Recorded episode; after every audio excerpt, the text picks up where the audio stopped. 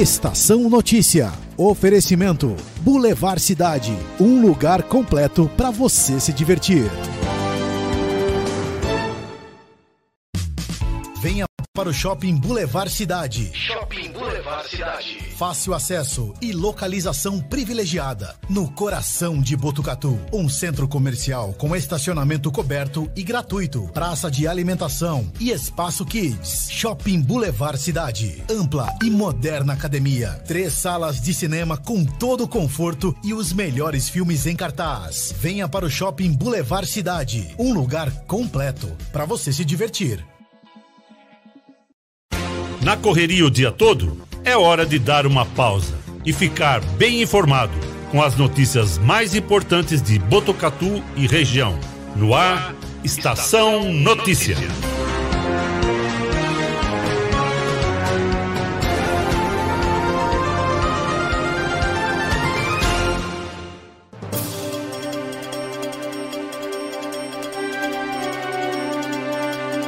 4 e 21 no ar, a edição número 22 do Estação Notícia, o jornal da sua tarde. Uma produção de toda a equipe do 14 News, o site de notícias de Botucatu e região. Acesse 14news.com.br e fique sempre muito bem informado. Quarta-feira, 8 de setembro de 2021. Câmera da M7 Monitoramento e Tecnologia no alto do Boulevard Cidade, mostrando a imagem mais uma vez do horizonte de Botucatu em tempo real. Céu com bastante nebulosidade, temperatura marcando 33 graus. Umidade relativa do ar está em 24%. Ventos de 24 km por hora. A mínima prevista é de 16 graus. Estamos ao vivo do nosso estúdio aqui no Boulevard Cidade, região central de Botucatu, pelo Facebook e YouTube do Agência 14 News, Facebook da Rádio Web Vitrine de Botucatu, Facebook da Integração FM de São Manuel e na sintonia 87,9 da Rádio Educadora FM de Botucatu. Nossa equipe completa: Cristiano Alves, Guilherme Dorini, Cleiton Santos e eu. Vamos juntos até às 18 horas e 5 minutos, levando informação, os fatos e os principais destaques de Botucatu e região. Desde já, você é o nosso convidado. Participe com a gente, mande a sua mensagem aqui para o Estação Notícia através do nosso WhatsApp 99163 0000 99163 0000 4 e 23. Confira agora os destaques do programa de hoje. Estação Notícia, o jornal da sua tarde.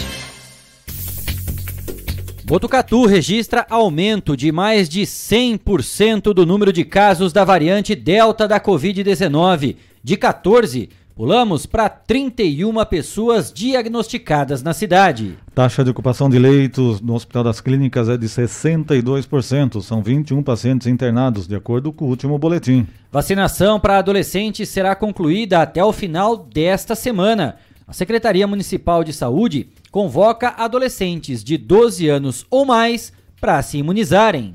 Hoje teve continuidade a vacinação da faixa etária de 13 a 17 anos. Amanhã é a vez dos adolescentes com 12 anos. Jornalista Gabriela Prado, repórter da TV Tem de Botucatu, é a nossa entrevistada de hoje. Você participa com a gente desse bate-papo mandando a sua mensagem pelo nosso WhatsApp 99163 0000. Anote aí 99163 0000. Nos destaques da polícia, a Operação Independência no feriado prolongado registra quase 63 mil autuações nas rodovias paulistas. 2 mil motoristas foram flagrados dirigindo sob efeito de álcool. Guarda Municipal prende homem de 20 anos que descumpriu medida protetiva e invadiu o apartamento da ex-mulher em Botucatu. No esporte, Botucatu empata em casa pela Liga Paulista de Futsal. Roger Guedes marca em sua estreia pelo Corinthians, mas Timão não vence Juventude na Neoquímica Arena Corinthians. Esses e outros destaques agora no Estação Notícia. Estação Notícia. Atenção rede aí, tem um indivíduo aqui, quer ser? Destaques policiais. Destaques policiais. 4 e 25. Vamos iniciando o nosso bloco policial trazendo o balanço da Operação Independência 2021, deflagrada pela Polícia Rodoviária durante esse feriado prolongado. Os números assustam, hein? E mostram ainda o desrespeito, falta de consciência e o abuso por parte dos motoristas. As ações tiveram início à meia-noite do dia 3 e terminaram às 11h59 da noite de ontem. A polícia esteve presente nos mais de 22 mil quilômetros da malha rodoviária do estado de São Paulo, com todo o efetivo operacional, sendo direcionado às áreas de incidência criminal, de forma a aumentar a percepção de segurança de todos os usuários que necessitaram fazer deslocamentos entre municípios e estados. Durante a operação foram cerca de 3.500 homens e mulheres distribuídos de forma estratégica em mais de 800 viaturas e bases operacionais. Vamos aos números finais desse trabalho. Foram elaboradas 62.873 autuações por inúmeras infrações de trânsito, sendo 34.784 por excesso de velocidade, 9.185 pela falta do cinto de segurança e outros dispositivos de retenção.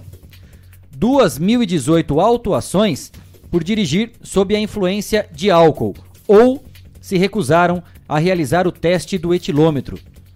E 1.612 autuações por ultrapassagens em locais proibidos, além de outras, demonstrando que a imprudência dos motoristas, infelizmente, ainda é elevada.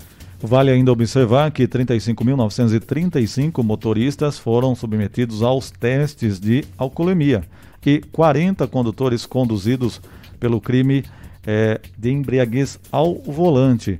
Visando o combate aos diversos ilícitos penais, no período, o policiamento rodoviário apreendeu quase uma tonelada e meia de drogas entre maconha e cocaína. 4 e 27, 52 pessoas foram presas em flagrante por diversos delitos. 16 procurados pela Justiça foram recapturados e devolvidos ao sistema penitenciário. Uma arma de fogo foi apreendida. Foram registrados durante o período 750 sinistros de trânsito, sendo 376 com vítimas e 374 sem vítimas. Desses acidentes registrados, tivemos 21 mortes, sendo 6 por causa de colisões frontais e 5 por atropelamentos de pedestres. Tivemos ainda o registro de 390 vítimas leves e 109 feridos gravemente. Quando comparamos esses números aos dados obtidos no ano passado, em 2020, foi registrada uma redução de 12,5% no número de mortes nas rodovias. Mesmo com essa redução, ainda é um número alto, né? Por sorte, né, que houve redução, porque o número que a gente viu aí de é, ultrapassagens em local proibido, pessoal sem cinto, o que a gente viu, pessoas embriagadas, ou seja, o pessoal não estava nem, imagine 2.018 pessoas por dirigir sob influência de álcool ou recusaram fazer o teste do etilômetro. Então o pessoal estava, imagine duas mil pessoas né? bebendo e dirigindo. Então não teve número maior, por sorte, realmente. 4 e 28, ainda sobre o movimento nas estradas, 467.542 veículos trafegaram nas rodovias administradas pela CCR SP Vias. A expectativa da concessionária era de um fluxo de 430 mil veículos. Durante a operação de feriado foram registrados 16 acidentes sem nenhuma vítima fatal. O maior movimento foi registrado na rodovia Presidente Castelo Branco, a SP 280, região dos municípios de Quadra, Cesário Lange, Torre de Pedra, Porangaba, Bofete, Pardinho, Itatinga, Iaras e Águas de Santa Bárbara, com tráfego de 272.046 veículos. Na rodovia Raposo Tavares, SP-270, entre os municípios de Itapetininga e Araçoiaba da Serra, foi registrado um movimento de 60.879 veículos. Na rodovia João Melão, SP-255, região de Avaré, trafegaram 37.378 veículos. Pedágio comemorou bem, hein, Cris? A coisa foi intensa, hein? Foi bom, hein? Tivemos aí arrecadação, realmente foi grande também, né? Imagina, com esse Gui, movimento. 467 mil veículos. Pedágio tá, tá legal, né? Uns 10 conto. Aqui na Castelo Branco. E mais ou menos, né, cara? 10 reais, a conta tá boa. 4 e meia. Ocorrência registrada aqui na nossa região. A Polícia Militar Rodoviária apreendeu um utilitário com grande quantidade de drogas no quilômetro 306 da rodovia Marechal Rondon, em Lençóis Paulista. As equipes do TOR, o Tático Ostensivo Rodoviário de Jaú e Bauru, abordaram o utilitário Jeep Compass e durante buscas havia 1.270 tijolos de maconha dentro do carro, que somaram mais de uma tonelada. O veículo estava com placas do município de São Paulo, porém, de acordo com o chassi, foi roubado no estado de Minas Gerais. O motorista de 41 anos foi levado à delegacia da Polícia Federal de Bauru, onde ficou preso. A droga foi apreendida, portanto, em seguida. Nós temos um vídeo sobre essa apreensão, vídeo encaminhado pela equipe do Tático Ostensivo Rodoviário. Vamos rodar aí para vocês darem uma olhada na quantidade de tijolo de maconha que foi encontrado dentro desse carro. Confira. Em 7 de setembro de 2021, durante a Operação Independência, as equipes de TOR da primeira companhia do 2 Batalhão de Polícia Rodoviária abordaram pela SP-300, quilômetro 306, sentido leste, o veículo Jeep Compass de cor branca. Durante busca veicular, foi localizado grande quantidade de drogas do tipo maconha. Um indivíduo preso em flagrante pelo crime de tráfico de drogas. Polícia Militar, a Força Pública de São Paulo. 4 e 31 Cristiano Alves. É um artista, né? Eu tava comentando Só ele achou ar, que ninguém ia ver isso. Ninguém ia perceber, né? o carro tava um pouquinho rebaixado só, né? Cara, tá atolado de Não tava maconha dentro do carro. Tava muito alterado, não, o carro, imagine. A polícia falou, "Ah, aquele ali, ó. Entre aqueles 200 carros que estão vindo, aquele. aquele acho que tá um pouquinho carregado, viu? Inacreditável, né? Deve ser Pessoal, cimento não, que o cara só tá zomba da, da cara. Em da Será 7 que é de setembro cimento que o de cara tá 2021, levando? Pessoal Mas zomba, tem- né? Brinca. Durante a Operação Brinca. Independência, Foi preso. 4 e 32 As A equipes gente segue com os destaques primeira da polícia no Estação Notícia, falando de uma ocorrência atendida pela Guarda Municipal de Botucatu. A equipe do GAP, o Grupo de Ações Preventivas Especiais, prendeu um homem de 20 anos que descumpriu medida protetiva e invadiu o apartamento da ex-mulher, local também onde estavam os filhos, menores de idade. No local foi feito eh, com a vítima, contato com a vítima, que apresentou a medida protetiva à GCM. Ela também alegou ter sido agredida com um tapa na cabeça e na perna. O Isamásio estava no apartamento e alegou ter discutido e empurrado a mulher. Disse também ter conhecimento da medida protetiva. Então, diante dos fatos, ele recebeu voz de prisão pelo descumprimento da ordem judicial. A ocorrência foi apresentada ao plantão policial, onde o delegado determinou a prisão do homem, ficando à disposição da justiça. 4 e 33 Trazendo agora uma notícia triste. Lembra que aqui no Estação Notícia contamos a história da Melissa? A Melissa é uma cachorrinha vítima de maus tratos. Foi resgatada por protetoras da Liga do Bem em uma casa perto do fórum aqui de Botucatu. Ela lutou, foi guerreira, mas infelizmente, apesar dos cuidados recebidos e de todo o tratamento, ela não aguentou, Cristiano. É, no início do caso, a denúncia dava conta que a cachorra estava tão maltratada que parecia. A pessoa ligou para a Liga do Bem e falou assim: ó, a cachorrinha parece um trapo. Foi o termo que usaram, né? Tão maltratada que ela estava. Quando chegaram ao local, os protetores constataram que a Melissa estava muito debilitada, com vários ferimentos e alguns tipos de câncer. Aí na tela, para você que nos acompanha nas redes sociais, a imagem da Melissa, né? Foi guerreira, tentou lutar, infelizmente não resistiu. A vereadora Érica, que é da ONG Liga do Bem, fez um desabafo na página oficial da entidade na rede social. Ela escreveu, aspas para ela: Nossa luta chegou ao fim. Apesar de todas as tentativas, de infinitas orações, a sua dor era muito grande e você desistiu de lutar. Eu só posso pedir perdão. Perdão pela humana que só te fez sofrer. Perdão por chegar tarde demais. Fecha aspas. Esse é o desabafo da vereadora Élica, da Érica, que é representante, que é voluntária na Liga do Bem. 4 e 34. Ainda falando sobre essa questão animal. Também trouxemos aqui no Estação Notícia o caso do Raul, que foi esfaqueado por um cidadão após uma briga familiar. Ele sobreviveu a essa maldade e está fora de risco. Só que ele está fora de risco por causa da facada. Ele apresentou alguns sintomas e durante os exames foi constatado que ele tem sinomose. O tratamento é caro e por isso o pessoal da Liga do Bem pede ajuda para quem puder doar qualquer quantia, fundamental para salvar o Raul. Para quem quiser e puder colaborar, basta entrar em contato com a Liga do Bem através do Facebook. A Liga do Bem, lá no Facebook, você vai poder ajudar. Nós temos a foto ou o vídeo, Gui? Os dois, né? Tem a foto do Raul que vai aparecer ao lado de uma cuidadora, né? Da pessoa que está. Ei, Raul, bom dia. O primeiro vídeo. Ei. Vamos lá.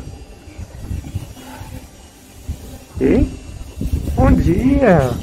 Como é que você tá? Hã? Como é que você tá? Tudo bem?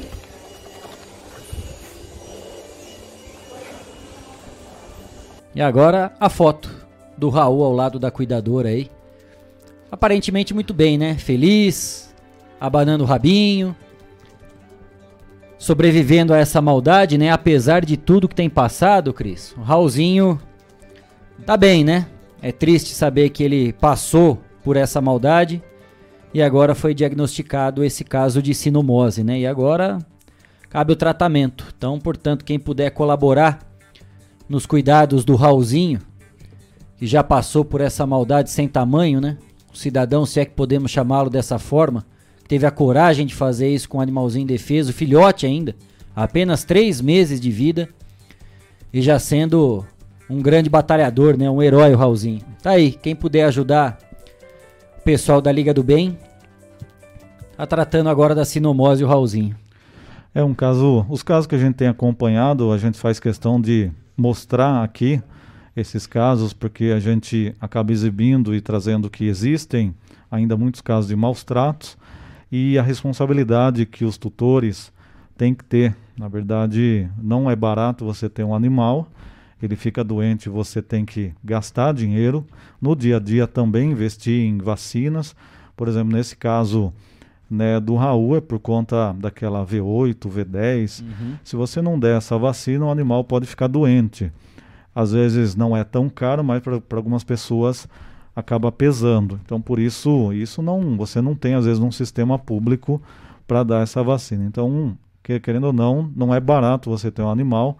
Você tem que ter ali realmente um investimento para cuidar para que ele não fique doente. Então, a gente sempre destaca aqui alguns casos para conscientizar também da importância de ter os cuidados. É como se fosse uma criança, né? Você tem que ter os cuidados de saúde, dar as vacinas, não tem jeito. E é isso que a gente orienta sempre aqui. É isso, exige cuidado e atenção, né? 4h38, vamos atualizar as informações sobre a ação da polícia em relação à quadrilha que atacou três agências bancárias em Araçatuba. O site de notícias UOL traz os detalhes de que um suspeito de financiar o ataque foi preso ontem pela polícia. Outras duas pessoas foram detidas no mesmo local, por ligação com o tráfico de drogas. Segundo a Polícia Civil, a equipe obteve informações sobre um homem chamado Paulo César Dutra Grabir, 33 anos, que ostentava um alto padrão de vida e os veículos de luxo em um imóvel no Parque São Bento, em Sorocaba. No endereço foi encontrado uma picape Amarok e um uma BMW também no local. Ainda de acordo com a Polícia Civil, Gabrir, que tem passagem por roubo e homicídio, gente boa, revelou ter financiado a operação para roubar os bancos em Araçatuba.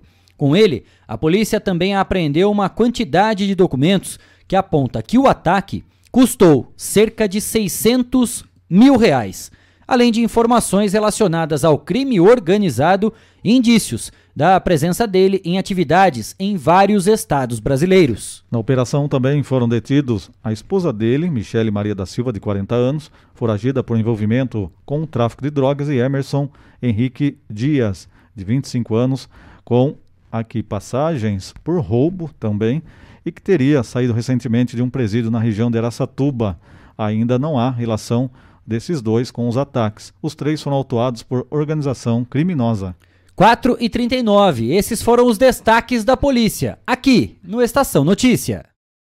Jornalismo feito com responsabilidade para levar até você as notícias mais importantes do dia. De segunda a sexta, Estação Notícia, pontualmente às 4h20 da tarde.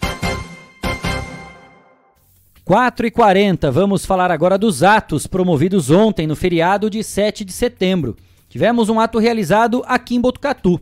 A Polícia Militar informou que não houve incidentes. A concentração foi no centro da cidade, além de uma carreata por outros bairros aqui do município. Segundo ainda a PM, não houve manifestação pública de partidos contrários na cidade. Também um grupo viajou em quatro ônibus para a Avenida Paulista, em São Paulo, para apoiar o presidente Bolsonaro. Já em Bauru, houve enfrentamento entre grupos e prisões. Muitas cidades acompanharam os atos a favor do presidente Jair Bolsonaro. Em Brasília, capital federal, ele fez o seu discurso e logo depois partiu para São Paulo. Na Avenida Paulista, que recebeu milhares e milhares de pessoas, também pegou o microfone, saudou todos que lá estavam e falou por alguns minutos. Nós temos um trecho do que o presidente Bolsonaro falou. Vamos acompanhar. Não podemos admitir uma só pessoa na Praça dos Três Poderes querer fazer valer a sua vontade. Querer inventar e querer. Querer suprimir a liberdade de expressão. Querer continuar prendendo pessoas honestas por um simples ou por uma acusação de crime de opinião. Queremos a paz, o diálogo e a prosperidade, mas não podemos mais admitir que pessoas que agem dessa maneira continuem, continuem no poder exercendo cargos importantes. Não temos qualquer crítica a instituições. Respeitamos todas as instituições. Quando alguém do Poder Executivo começa a falhar, eu converso com ele. Se ele não se enquadra, eu demito. No legislativo não é diferente.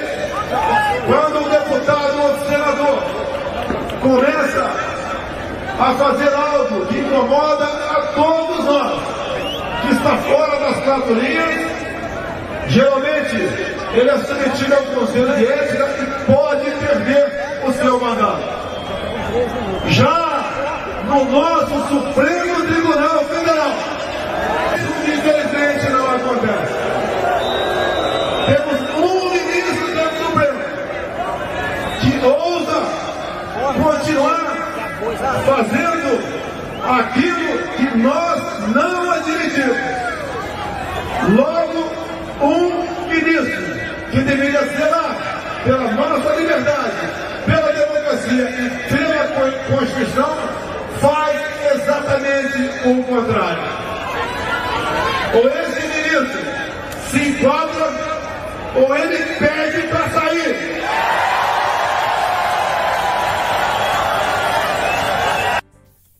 4 e 43 palavras do presidente Jair Bolsonaro, um trecho né, do discurso dele ontem na Avenida Paulista.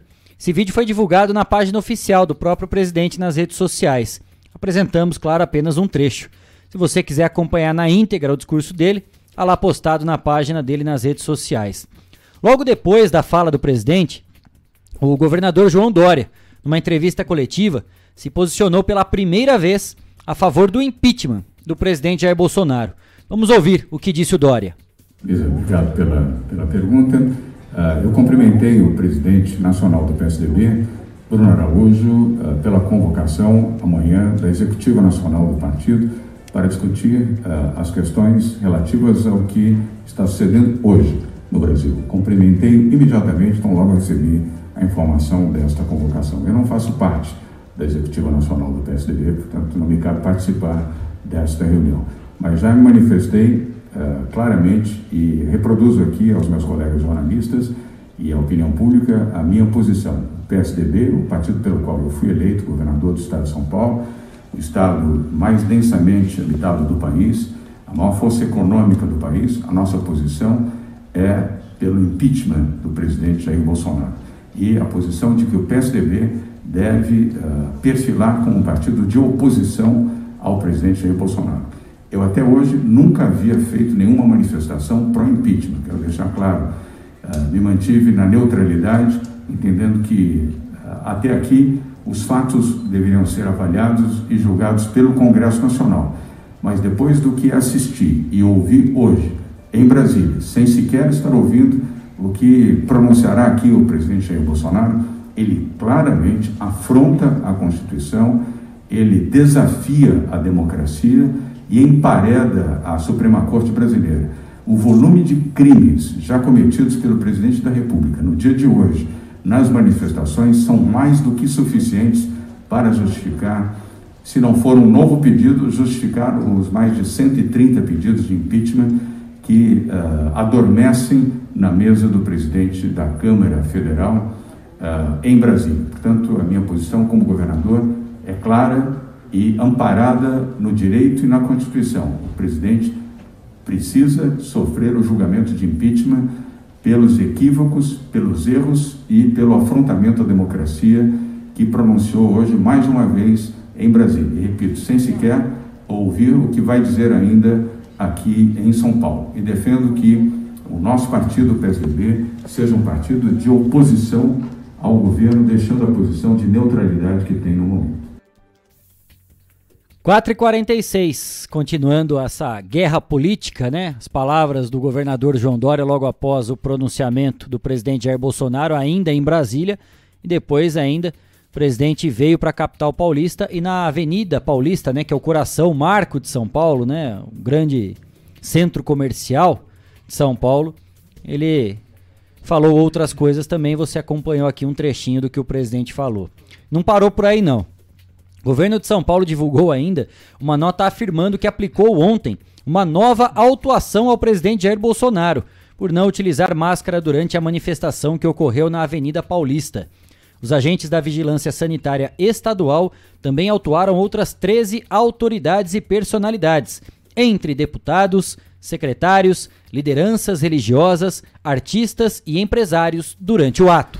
As autuações em legislação estadual e lei federal que obriga o uso de máscara e o sujeito a, está sujeito também a penalidades previstas na Lei 6.437, que prevê multa de um milhão e meio para infrações sanitárias gravíssimas. Temos aqui a lista das pessoas autuadas pelo não uso da máscara durante o evento lá na Avenida Paulista.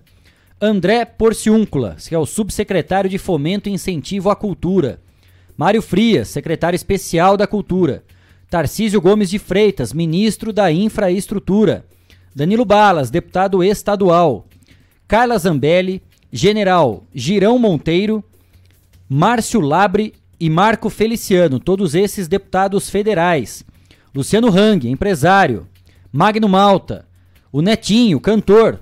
Silas Malafaia e a Suelen Rosim, que é a prefeita de Bauru. Essas 13 pessoas citadas por nós aqui no Estação Notícia foram autuadas pelo não uso de máscara durante esse evento na capital paulista, lá em São Paulo, na Avenida Paulista, Cristiano Alves. E a guerra política continua. É verdade, a gente vê cada vez mais inflamar essa situação política aí. E eu fico imaginando para o investidor, alguém que quer investir no Brasil, ver essa situação política é, direita, esquerda, extremo para tudo quanto é lado, né? Mas esperamos que isso realmente não traga consequências piores daqui para frente.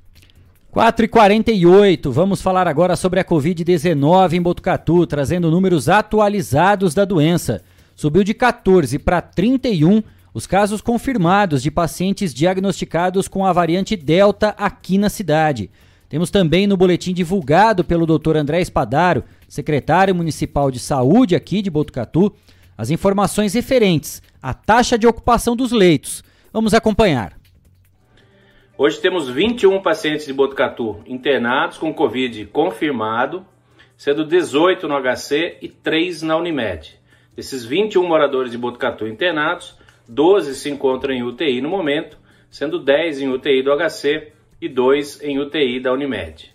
Taxa de ocupação de leitos de UTI Covid, incluindo pacientes de Botucatu e toda a região, no HC 62% e na Unimed 10% de ocupação. Na comunidade, testes PCR recolhidos pela Prefeitura, recebemos hoje 146 resultados de testes negativos e 44 testes PCR positivos, sendo 20 em pessoas com sintomas de síndrome gripal e 24 em pessoas sem sintomas. Quadro geral da Covid são 18.135 casos confirmados, óbitos 299, internados 21 pacientes de Botucatu confirmados nesse momento, recuperados 17.669 e em quarentena 146. Até a atualização de amanhã, mantenham as medidas de prevenção e tenham todos uma boa noite. Esse boletim foi divulgado ontem, né? Por isso que está aí a, o desejo né, de boa noite, a saudação do secretário. As medidas de segurança continuam. A pandemia ainda não terminou e, mesmo com a vacinação em massa, é importante que os cuidados sejam mantidos, ainda mais por causa da variante Delta. Por falar nisso, houve uma série de questionamentos nesse assunto, até por causa da realização do Brasil Ride, a competição que reuniu 2 mil atletas aqui em Botucatu. No Facebook do 14 News, há uma discussão grande nos comentários. Pessoas favoráveis e pessoas contrárias ao evento. Uns consideram importante quando trata-se da questão financeira, movimentação de hotéis, restaurantes, comércio, etc. Outros criticam a aglomeração pelo risco da transmissão e contágio da doença. Enfim, nós aqui do Estação Notícia não temos condições técnicas sanitárias para falar sobre isso. Não somos médicos, muito menos organizamos o evento. O que cabe a nós? Ouvir as partes envolvidas. E foi exatamente isso que nós tentamos fazer. O que, que aconteceu, Cris? Quando é, a gente tentou falar com as pessoas? É, a gente tentou ouvir tanto a organização como também o pessoal da administração para saber, né, como que foi realmente a autorização para esse evento, tudo mais. A gente não teve retorno ainda, né, para comentar sobre isso, porque na verdade é, a gente sabe da importância a importância do evento para a parte econômica, logicamente que é importante. Sabemos também que há um risco, pessoas de fora vindo para cá, lógico que é arriscado, então os dois lados é complicado. O prefeito e a organização tinham que decidir, quem autoriza é a prefeitura. E aí, nesse tempo a prefeitura chegou e acabou autorizando, foi uma decisão, ela seria criticada por não autorizar ou criticada por autorizar. Autorizou. E foi isso que aconteceu, né? O evento já acabou, terminou hoje, o pessoal estava inclusive desmontando lá toda a estrutura. E é isso. Agora não sei se daqui duas semanas a gente vai ter um impacto negativo na questão dos números da Covid, mas Tentamos ouvir médicos também, né, Cris? Médicos também mandamos. Ninguém solicitação, pessoal, ah, deixa pronunciar. que o outro fala, deixa que o outro fala. deixa que eu deixo, né? É esse assunto é melhor falar com o outro. Hum. Foi mais ou menos assim a história. Ainda sobre a Covid-19, vamos falar de vacinação. Aqui em Botucatu, a primeira dose será finalizada nos adolescentes até essa semana. A Secretaria Municipal de Saúde convoca adolescentes de 12 anos ou mais que ainda não receberam a primeira dose da vacina, da vacina Pfizer contra a Covid-19 para se imunizarem. A aplicação ocorre entre hoje e sexta-feira. Hoje, quarta-feira, dia 8, continuidade de vacinação da faixa etária de 13 a 17 anos. Amanhã, dia 9, das 7 da manhã até às 7 da noite, início da vacinação de adolescentes com 12 anos de idade. Na sexta-feira, dia 10, das 7 da manhã até às 5 da tarde. Conclusão da vacinação de adolescentes de 12 a 17 anos. A vacinação é feita no espaço Saúde, também o BS Policlínica CS1, que é do centro ali, próximo ao Senac, o BS da Coab 1, também no Jardim Cristina, Secap Vitoriana, Jardim Holanda, Rubião Júnior, Jardim Aeroporto, também na Coab 4. O Centro de Saúde Escola da Vila dos Lavradores funcionará nos mesmos períodos das demais unidades e também no período noturno até as nove da noite. E tem mais: a Secretaria Municipal de Saúde realiza também no próximo dia 10 de setembro a vacinação de funcionários de indústrias aqui da cidade, que possuem residência em municípios vizinhos. Aproximadamente duas mil pessoas devem receber a segunda dose da vacina Oxford AstraZeneca Fiocruz nas empresas Caio Induscar, Irizar, Embraer Eucatex e empresas do Distrito Industrial 3. E ainda por falar em vacinação, chegou agora há pouco né, um comunicado, um release da própria Prefeitura de Botucatu, que a Secretaria Municipal de Saúde está convocando idosos com 60 anos ou mais para a terceira dose da vacina já neste sábado, dia 11. vai ser uma grande ação para vacinar com a terceira dose da vacina contra a Covid-19, que é aquela dose de reforço. Aproximadamente 12 mil idosos com 60 anos ou mais são esperados nessa grande ação. A vacinação nesta data será exclusiva para aqueles que tomaram a segunda dose com a vacina Coronavac há mais de três meses e para os que tomaram a segunda dose com a vacina AstraZeneca há mais de seis meses. Duas formas para você poder tomar essa vacina no sábado, dia 11. Presencialmente, das 8 da manhã até as 6 da tarde, nas unidades de saúde do centro, que é o Espaço Saúde, na Coab 1, Jardim Cristina, Secap, Vila Jardim, São Lúcio, Vila dos Lavradores, Vila Ferroviária, Jardim Holanda, Jardim Aeroporto, Coab 4, Real Parque, Santa Maria, Marajoara, Comerciários, Caimã, Boa Vista, que é o CS1, e Rubião Júnior e o distrito de Vitoriana.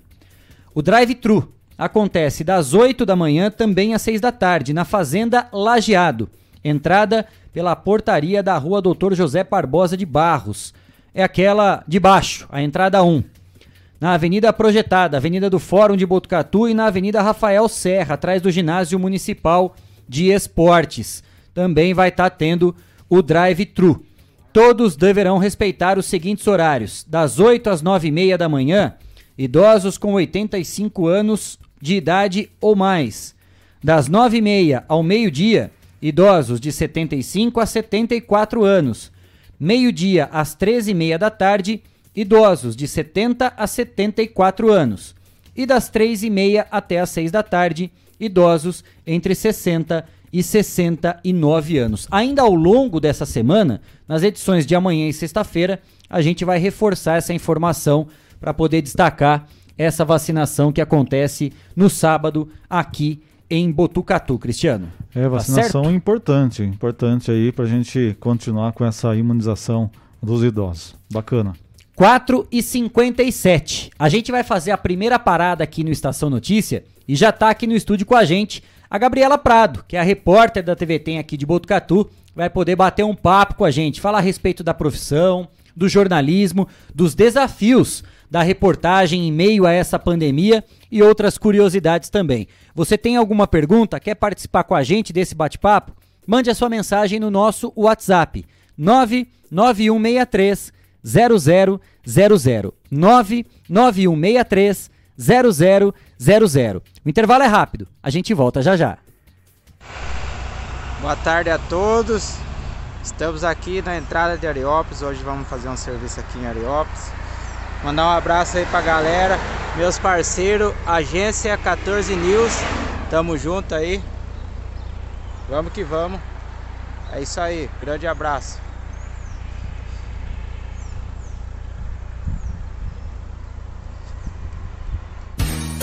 Estamos apresentando. Estamos apresentando. Estação Notícia, o jornal da sua tarde.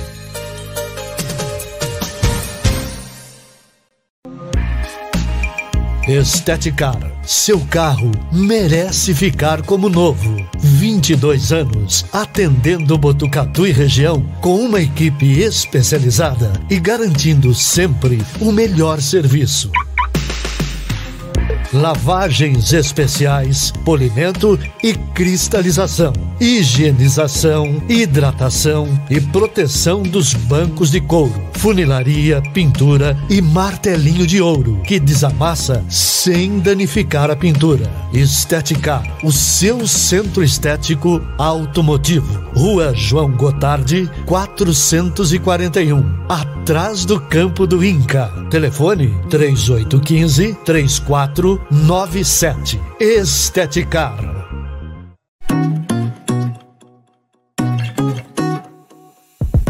Nas telas da usina multimídia você leva a sua marca para mais de 40 mil pessoas por dia. Isso mesmo, são mais de 25 TVs espalhadas em diferentes pontos de Botucatu e São Manuel. Pontos com um grande fluxo de pessoas, onde a sua propaganda é vista longe da correria e do estresse. E claro, com a atenção máxima que ela merece. Academias, clubes, salões de beleza, elevadores, restaurantes e muito mais. Usina Multimídia, a maior rede de TVs indoor do Centro-Oeste Paulista. Anuncie!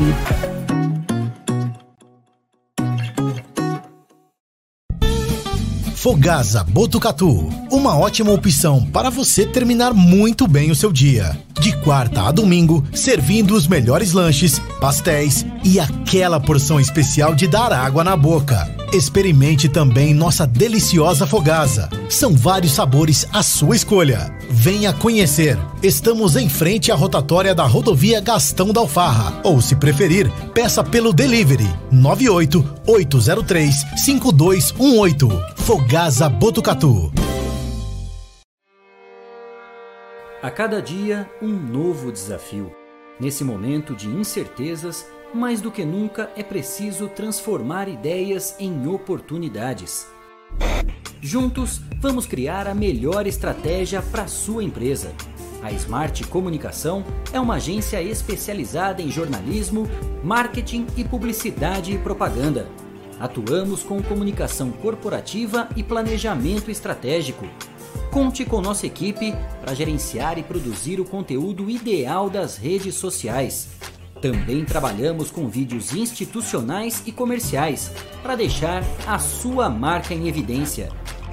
Venha para a Smart Comunicação.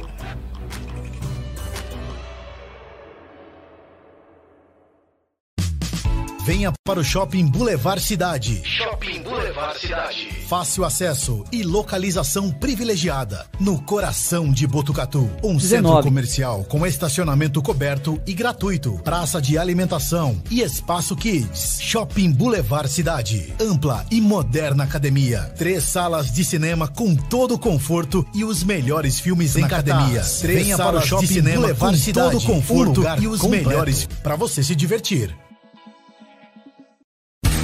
Voltamos a apresentar Estação Notícia, o jornal da sua tarde.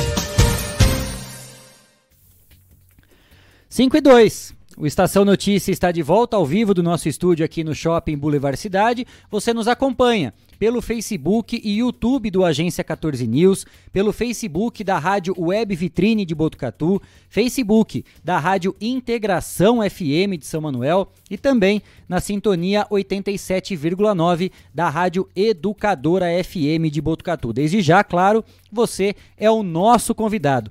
Participe do Estação Notícia com a gente.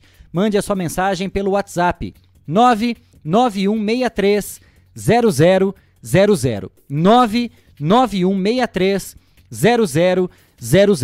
Antes da gente ir para nossa entrevista do dia, a Gabriela já está aqui com a gente, a gente já vai apresentar, passar todas as informações e ter um bate-papo legal a respeito dos desafios do jornalismo, né, principalmente em meio a essa pandemia. A gente vai de prestação de serviço e utilidade pública aqui no Estação Notícia. Nós temos informação, inclusive que é destaque no site do 14 News. Já tem imagem que vai rodar para você na tela, você que nos acompanha nas redes sociais. Motoristas que trafegam pela rodovia Marechal Rondon, no trecho urbano de Botucatu, encontram diversos caminhões e máquinas da concessionária realizando obras nesta quarta-feira, dia 8 de setembro. Os trabalhos são feitos em frente ao trevo de entrada aqui de Botucatu, logo após a descida das empresas Caio Induscar e Irizar.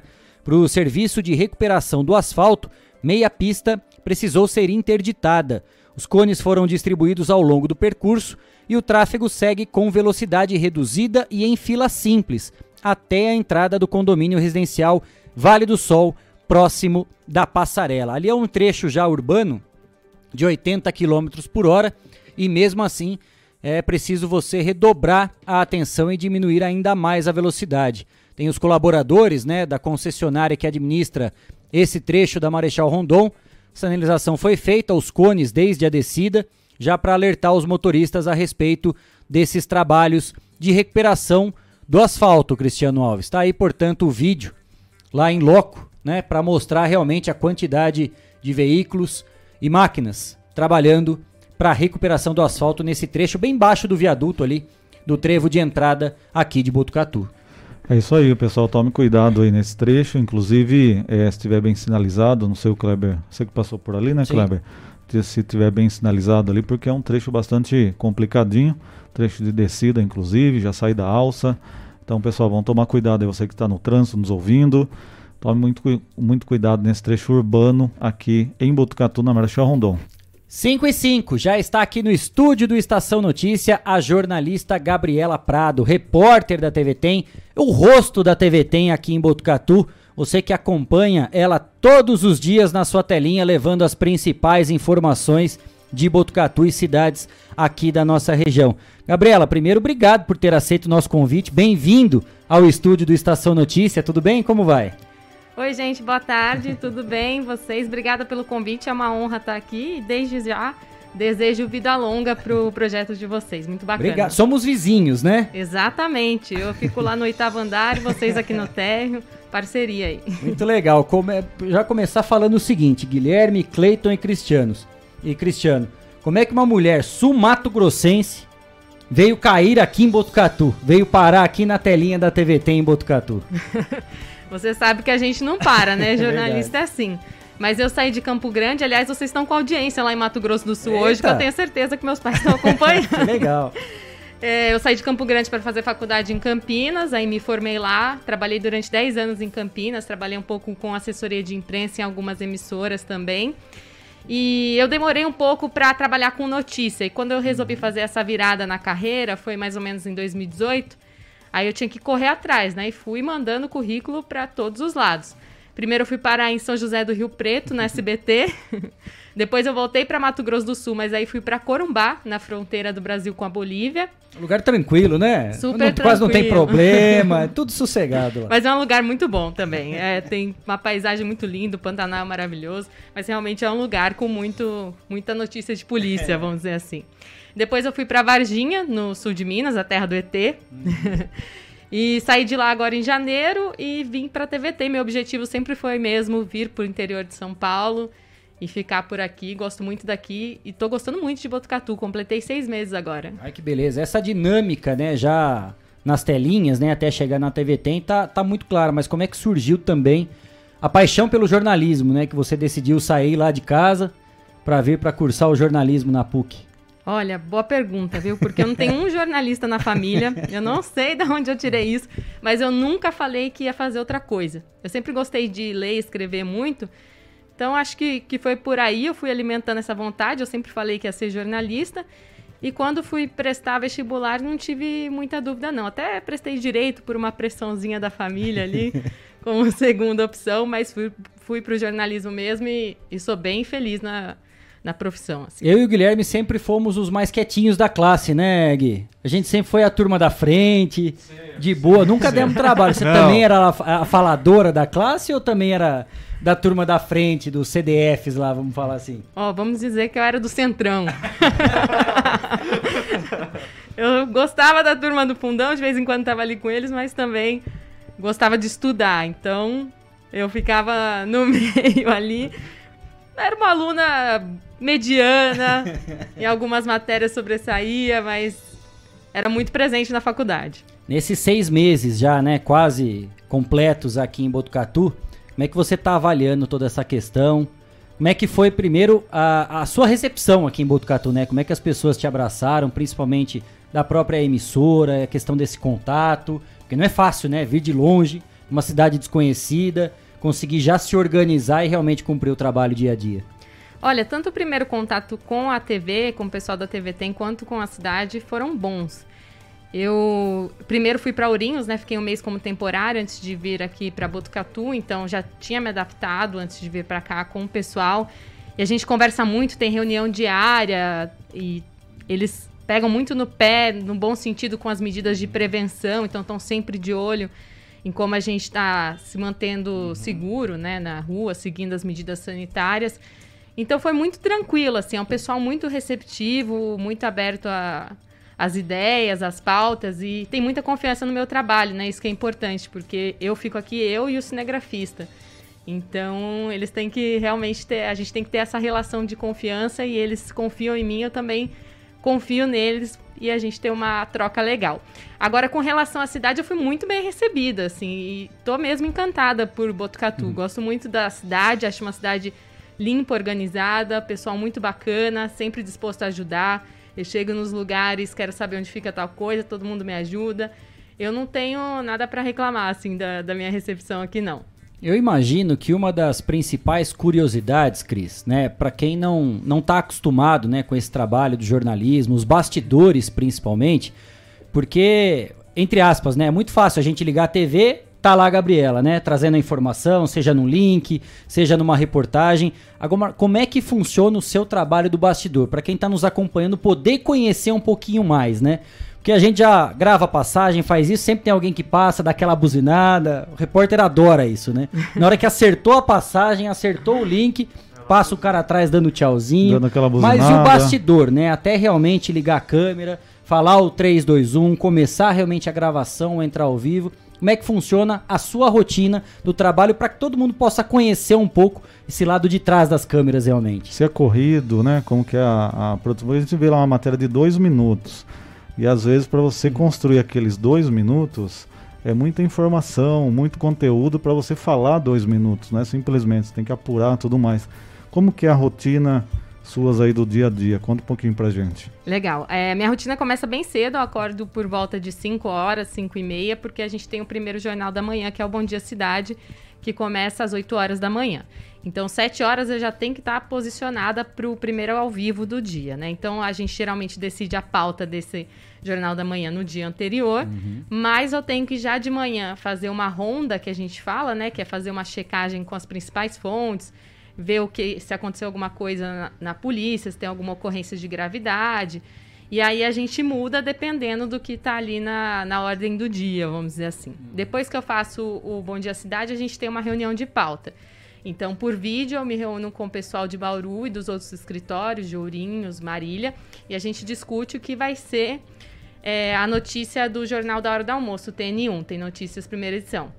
Então, dentro da, do horário das nove até ao meio-dia, eu tenho que produzir. E claro que é muito muito corrido, né? Nesse espaço de tempo, às vezes eu tenho que gravar entrevista, gravar imagem, gravar reportagem para o Jornal da Noite e já me preparar para o escanteio e já correr para cabecear, né? Exatamente. Mas essa é a, é a, rotina da notícia, né? Notícia Sim. não espera e não tem horário. Então a gente tem que correr atrás mesmo. E é importante a gente falar dos bastidores porque as pessoas acham que notícia é fácil e não é exige um trabalho de apuração, você falar com mais de uma pessoa sobre o mesmo assunto para você bater as informações para ver se aquilo está certo, para tentar chegar mais perto possível da verdade, né? E não, não causar nenhuma desinformação, até porque as fake news estão aí. Então a gente tem que tomar um cuidado redobrado, principalmente no momento delicado como esse de, de pandemia, que as pessoas convivem com muita desinformação vivem com mensagens em redes sociais espalhando mentira e que podem prejudicar a vida das pessoas, né? Então, é um trabalho corrido e de muita atenção, né? Então, a gente fica esse período todo até terminar pelo menos o jornal da hora do almoço em estado de alerta mesmo, procurando ver o que, que tem ali no dia e tentando passar aquilo da melhor forma possível.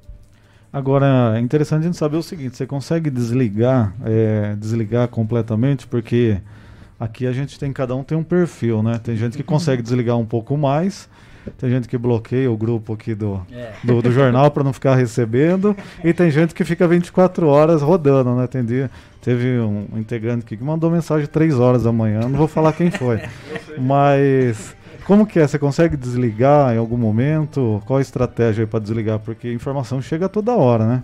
Ah, eu sou dessas da mensagem às três da manhã, viu? Não desligo, não. Eu fico constantemente é, checando, conversando com as pessoas, até com vocês, colegas, eu sempre mando mensagem para perguntar o que está acontecendo. Eu realmente gosto de ficar ligada porque eu não cubro só Botucatu, além disso, né? São 10 cidades daqui da região que eu sou responsável, vamos dizer assim. Lógico que a produção me ajuda bastante, é, fazendo a ronda, principalmente dessas cidades, mas eu também procuro ficar ligada para acompanhar o desenrolar do, dos assuntos, né? Que, que foi uma nota no Jornal da Noite uma nota é quando o apresentador lê ali rapidamente um fato. No outro dia pode ser uma reportagem que eu vou precisar de entrevistado, de de mais conteúdo, então eu busco ficar ligada sim. Eu, eu imagino, né, a responsabilidade e o limite dessa balança, né? Porque é claro que as redes sociais e principalmente hoje o WhatsApp, eles facilitam muito o nosso trabalho, né? A gente, a gente fala da Honda. Antigamente você tinha que pegar o telefone, ligar lugar por lugar, confirmar. Hoje a maioria das informações chega pelo WhatsApp, né? Principalmente parte de polícia, corpo de bombeiros, as forças de segurança encaminham essas informações. Mas para ter essa, esse, essa sensibilidade de realmente saber aquilo que procede, o que não procede, fazer essa checagem, tem que ter um, um fio muito tênue, né, Gabriela? Porque não é fácil a responsabilidade depois de jogar essa informação para o ar. Exatamente, não é fácil e é isso que eu falei, a gente tenta confrontar as informações, né? Então, falar com mais de uma pessoa sobre o mesmo assunto para ver se aquilo é verdade. Eu também tenho os filtros dos editores que ficam lá em Bauru, da minha chefia, que também me ajudam caso eu tenha alguma dúvida, né? Jornalismo é sobretudo o trabalho em equipe, vocês sabem bem disso aqui, ninguém faz nada uhum. sozinho. Então, tem também várias pessoas, que, exatamente para que se você manda uma informação, aí o editor às vezes olha e fala, hum, tá estranho. Aí você corre atrás de novo para confirmar uhum. e assim você busca chegar numa, numa notícia mais, mais concreta e mais verdadeira, né? A gente sabe que a verdade absoluta é. dos fatos não existem, depende muito do ponto de vista, mas a gente tenta passar notícia com isenção, isso é o mais importante, né? Não é, procurar ouvir o maior número de lados possível. Você falou a respeito da equipe, né? Claro que existe toda essa reunião de pauta, galera do bastidor mesmo, todos, todas essas reuniões por vídeo, mas tem principalmente aquela sintonia que tem que estar muito bem alinhada com o repórter cinematográfico que é o cara que divide todos os momentos com você, né? As angústias, as tristezas, a alegria de produzir uma bela de uma pauta. Como é que é o seu contato com o repórter cinematográfico aqui, essa sintonia, esse, essa conversa, esse contato diário mesmo?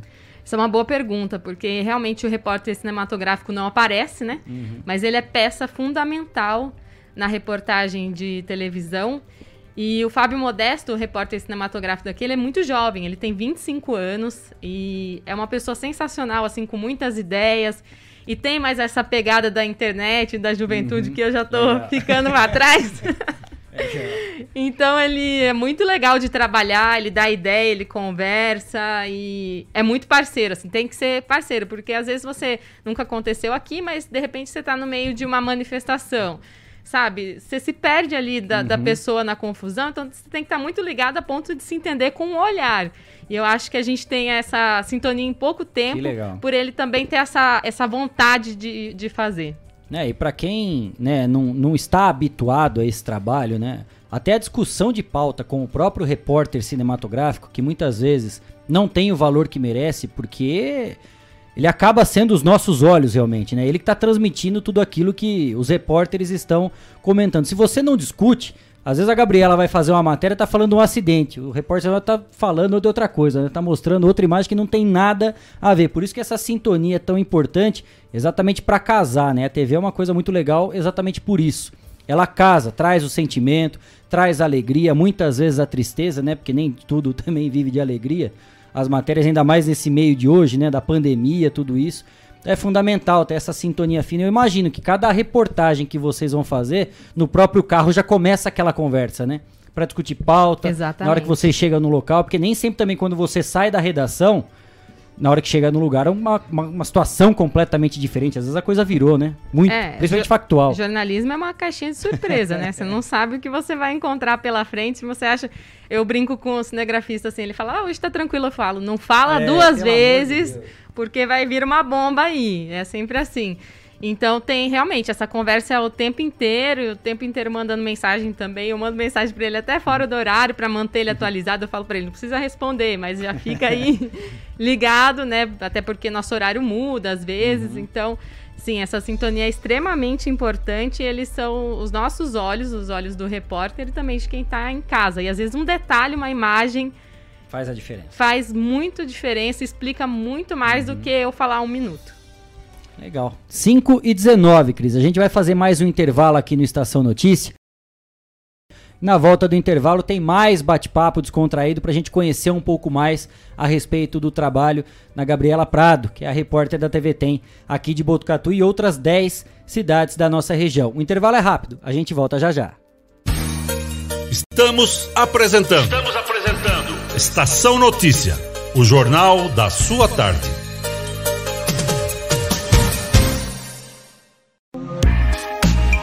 Esteticar, seu carro merece ficar como novo. 22 anos atendendo Botucatu e região com uma equipe especializada e garantindo sempre o melhor serviço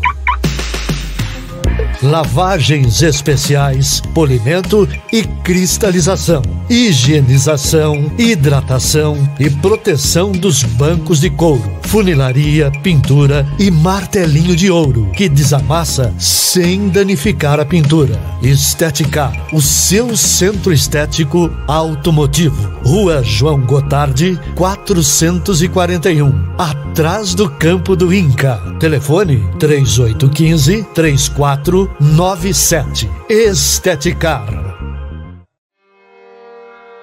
A cada dia, um novo desafio. Nesse momento de incertezas, mais do que nunca é preciso transformar ideias em oportunidades. Juntos, vamos criar a melhor estratégia para sua empresa. A Smart Comunicação é uma agência especializada em jornalismo, marketing e publicidade e propaganda Atuamos com comunicação corporativa e planejamento estratégico. Conte com nossa equipe para gerenciar e produzir o conteúdo ideal das redes sociais. Também trabalhamos com vídeos institucionais e comerciais para deixar a sua marca em evidência. Venha para a Smart Comunicação.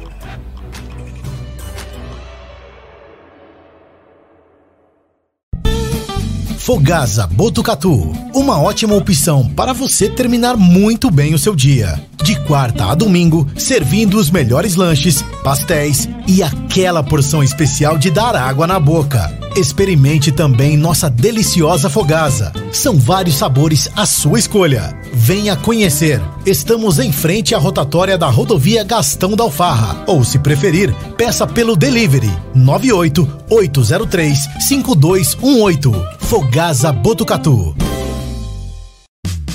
Venha para o Shopping Boulevard Cidade. Shopping Boulevard Cidade. Fácil acesso e localização privilegiada. No coração de Botucatu. Um centro comercial com estacionamento coberto e gratuito. Praça de alimentação e espaço kids. Shopping Boulevard Cidade. Ampla e moderna academia. Três salas de cinema com todo o conforto e os melhores filmes em cartaz. Venha para o Shopping Boulevard Cidade. Um lugar completo para você se divertir.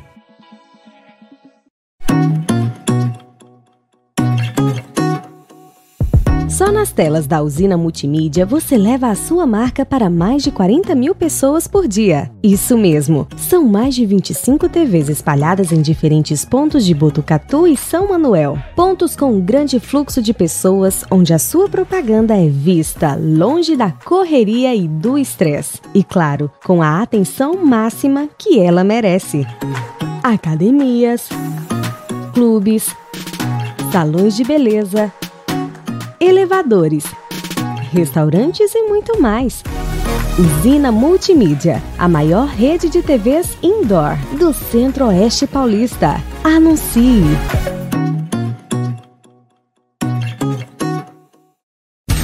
Voltamos a apresentar Estação Notícia, o jornal da sua tarde. 5 e 23 Estação Notícia de volta nesta quarta-feira, 8 de setembro de 2021. Estamos na edição 22 e você nos acompanha pelo Facebook e YouTube do Agência 14 News, Facebook da Rádio Web Vitrine de Botucatu, Facebook da Rádio Integração FM de São Manuel e também na sintonia 87,9 da Rádio Educadora FM de Botucatu. Participe com a gente. Faça com a gente o Estação Notícia. Mande a sua mensagem pelo nosso WhatsApp. 99163 0000 99163 0000. A convidada de hoje é a Gabriela Prado, que é a repórter da TV Tem aqui de Botucatu, responsável por fazer a cobertura jornalística de Botucatu e outras 10 cidades aqui da nossa região. Antes da gente continuar o nosso bate-papo, a gente vai dar aquela passeada pelas nossas redes sociais e dar um alô para quem está acompanhando a edição número 22 do Estação Notícia. Gui. Com certeza, Kleber. Primeiro, boa tarde, Kleber. Boa tarde, Cristiano. Boa tarde, Gabriela. Seja bem-vinda. Vamos lá, pelo Facebook aqui, o Lex Manzini tá acompanhando a gente, o Edemir Virgílio e a Kátia Aparecida, mandando Gabriela, uma excelente profissional. Que a sua jornada aqui em Botucatu seja bem longa, muito sucesso para você. Ah, muito obrigada, Kátia, eu fico muito feliz. e agora vamos passando aqui pro nosso YouTube. No YouTube temos a Wellen, que está aqui com a gente, sempre nos acompanhando, a Márcia Ribeiro, a Vânia Godoy, o Davi Miller, né, sempre acompanhando a gente aqui, Puscas. que fez o gol Puscas aquele dia, o Tico Domingues, Domingues, sempre oh, também. Ti... Aqui com a gente. Tico, repórter cinematográfico de primeira linha, Sim, né? Sim, esse, esse, é campeão, é hein? fera. Tico, um, um abraço. abraço, querido. E a Ângela Orita e a Bárbara Prado, que é a irmã da Gabriela, Exatamente. que ela falou aqui nos bastidores pra gente. Direto legal. lá de Florianópolis, curtindo aqui. Ai, que beleza. Ó, sintonia do Estação Notícia indo longe pelo YouTube, pelas redes sociais. Aproveitando agora, né, até a, a participação, né, e a presença da Bárbara Prado, a irmã da Gabriela, acompanhando, você fica muito tempo fora de casa, muito tempo longe. Como é que é para poder conciliar isso e poder matar um pouco da saudade de casa também, Gabriela? Olha, essa é uma parte sofrida da profissão, né? De ter que mudar tanto assim. Porque eu saí de casa muito nova, com 17 anos, e realmente ver meus pais que moram em Campo Grande é difícil. Ainda mais agora que a passagem aérea não tá num preço é. muito justo, vamos dizer assim, né? Mas a gente tem pouca folga também, né? Jornalista trabalha feriado, trabalha fim de semana.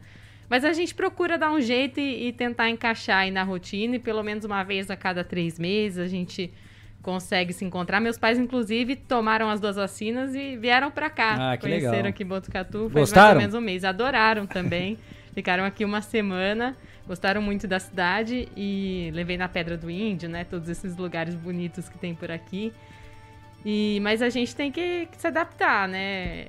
É uma escolha, uhum. né? Eu, eu resolvi seguir nessa profissão, uma escolha difícil, mas é uma escolha que me faz feliz. Não estar longe deles me faz feliz, mas conseguir realizar, me realizar na profissão me faz feliz. Entre tantos desafios, né? Um deles, claro, de ficar longe de casa, muito tempo sem conseguir ver os próprios familiares, mas os desafios do jornalismo no dia a dia, principalmente nessa questão da pandemia, Gabriel. Você deve estar especialista em Covid-19, né? Com tantas entrevistas, reportagens. Tem sido diferente essa cobertura?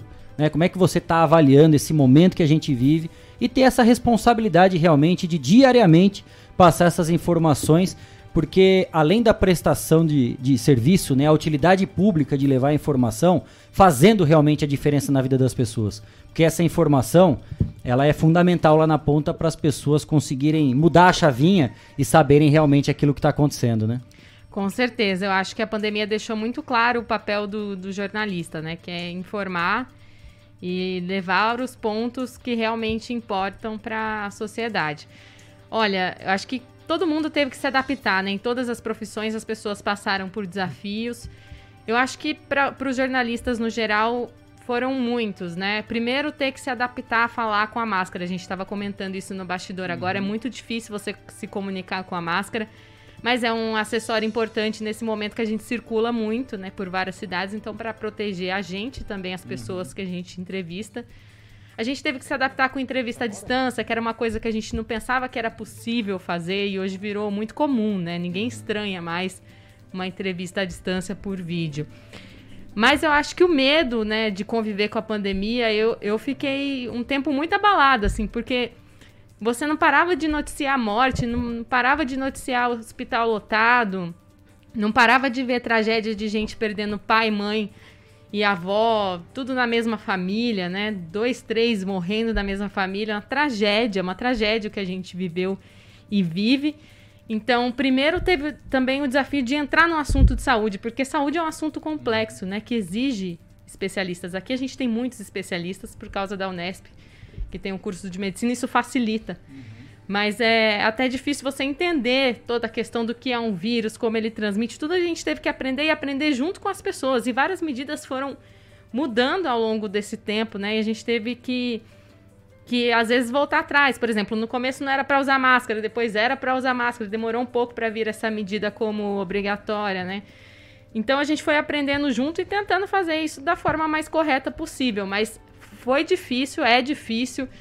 É, há pouco tempo atrás, quando a gente teve essa segunda onda, eu já estava aqui. Eu lembro que eu fui cobrir duas mortes em São Manuel.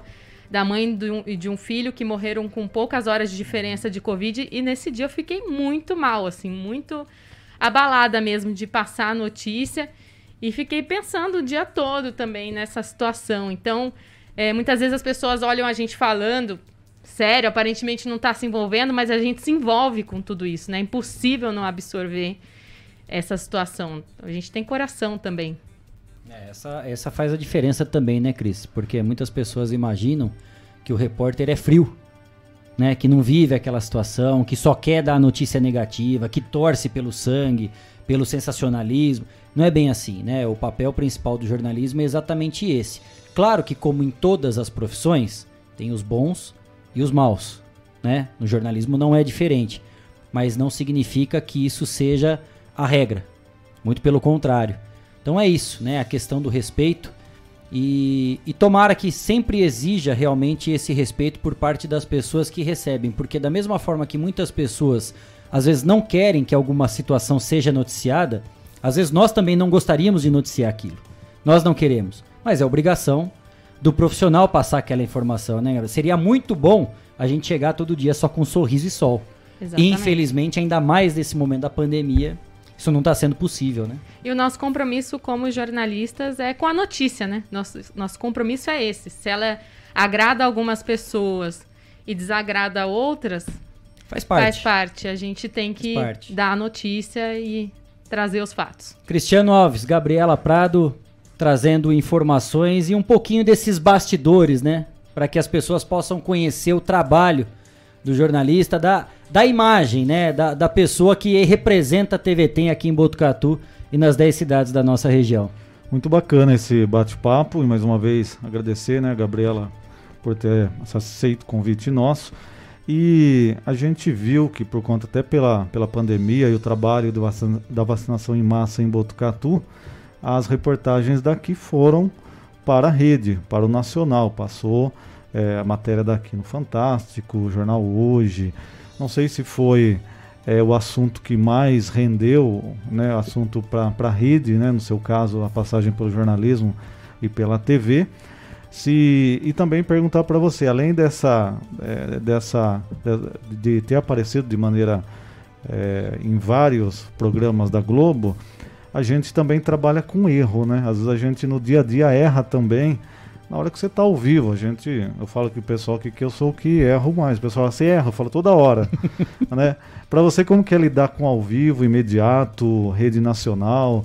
Se você, por exemplo, faz um texto ali, ou se você é, coloca alguma coisa-chave e vai indo. Como que é o seu trabalho né, e como que você lida também quando há algum tipo de erro, equívoco, como que você lida com isso? Vou começar pelo erro, então. É, a gente erra mesmo, né? Afinal de contas, somos humanos. mas tentamos não errar, fazemos de tudo para não errar. Mas eu acho que a partir do momento que você percebe que, que errou, a primeira coisa é consertar, né? Pedir desculpas e consertar o erro. Errar é diferente de desinformar. As fake news que a gente vê são notícias falsas, conteúdos falsos, propositalmente formatados daquele jeito. Às vezes o jornalismo erra, né? O jornalismo profissional, ele erra, comete equívocos, mas a função dele é essa: errou, para, conserta, arruma, pede desculpas e segue em frente também, aprender com o erro ali e seguir em frente. Claro, comigo acontece sempre também. E enfim, é, faz parte e a gente vai aprendendo. Eu tenho até um bloco de notas que eu anoto os meus erros, de vez em quando dou uma revisada neles para não tentar não cometer de novo, mas faz parte. Agora sobre aparecer no nacional, né? Eu já tinha feito algumas participações tanto em reportagens quanto ao vivo, mas com certeza aqui a cobertura foi muito mais intensa e realmente me, me deu um destaque assim, eu acho é, minha função aqui, eu falo, é fazer o jornalismo local, tentar levar as notícias da cidade aqui para os moradores da cidade, da região, primeiramente, essa é a minha prioridade, mas também colocar Botucatu e a região no mapa, né? Mostrar o que a gente tem para o país, seja bom ou seja ruim. O que for a notícia. Nesse caso, a notícia foi boa, hora certa no lugar certo, né? Vacinação em massa. E, e o interesse era muito grande, porque quando a gente teve a primeira dose a gente estava? Em 70, 60 anos nas outras cidades ainda, aqui gente de 18 anos recebeu a primeira dose. Então, Foi assim, o dia do anúncio, vou te dizer, eu, eu não sabia com quem eu tava falando. Eu tava falando com o Rio de Janeiro, com São Paulo, com SP1, com a Globo News, Bom Dia Brasil. Toda hora alguém me chamava. E é aguentar as pontas ali, respirar fundo e falando com todo mundo, tentando se organizar para não bater os horários. Mas foi um dia de muito aprendizado e eu adoro. Eu adoro essas coberturas mais intensas. Então não é nada sacrificante, pelo contrário. É algo que eu tenho prazer em fazer. Sobre entrar ao vivo e as informações, eu só escrevo quando eu tenho números. e muitos números que eu não consigo decorar, mas eu, eu não decoro também a, a, o que eu vou falar. Eu procuro realmente entender e vou falando aquilo do jeito que vai vir na minha cabeça, né? Formato mais ou menos, ah, eu acho que eu devo começar por aqui, pensando mesmo. Começo por aqui e tal, concluo desse jeito e mando bala. o bom e velho bloquinho sempre tá junto? Ou não, você é mais da parte do celular agora? Porque a gente tá vendo, né? Principalmente nessas passagens, nos links, né? É, é muito mais comum agora a maioria dos repórteres está já direto no celular né, no próprio bloco de notas do celular. Eu ainda sou um pouquinho mais daquele da do bloquinho. Acho que o bom e velho bloquinho nunca vão sair de moda. Nunca, nunca vão sair de moda. Eu carrego os meus e uso bastante, mas eu tenho mais facilidade com o celular. Como eu tenho que fazer o texto num período muito curto e já mandar para Bauru para eles revisarem, ou já mandar a informação direto para editor, então eu já já faz direto no celular. Mas caneta e papel nunca vão sair de moda mesmo. Com tudo isso, né, que a gente está passando, Gabriela, desse momento, né, que a gente mudou a chavinha completamente, né? A gente teve que se readequar.